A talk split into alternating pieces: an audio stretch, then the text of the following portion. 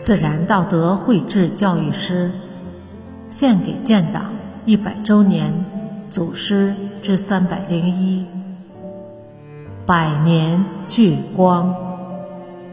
作者山林子，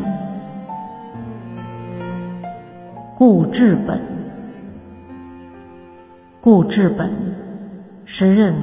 中共邮局支部书记，后到中共闸北区委工作。一九二七年七月八日，因叛徒告密，被捕入狱。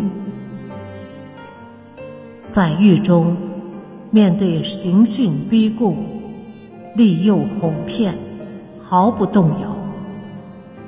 敌人要他自首，可免死罪，他断然拒绝说：“作为一个共产党员，是一种最高的荣誉，我不能玷污自己。”九月十二日晨，被敌人杀害于凤林桥刑场。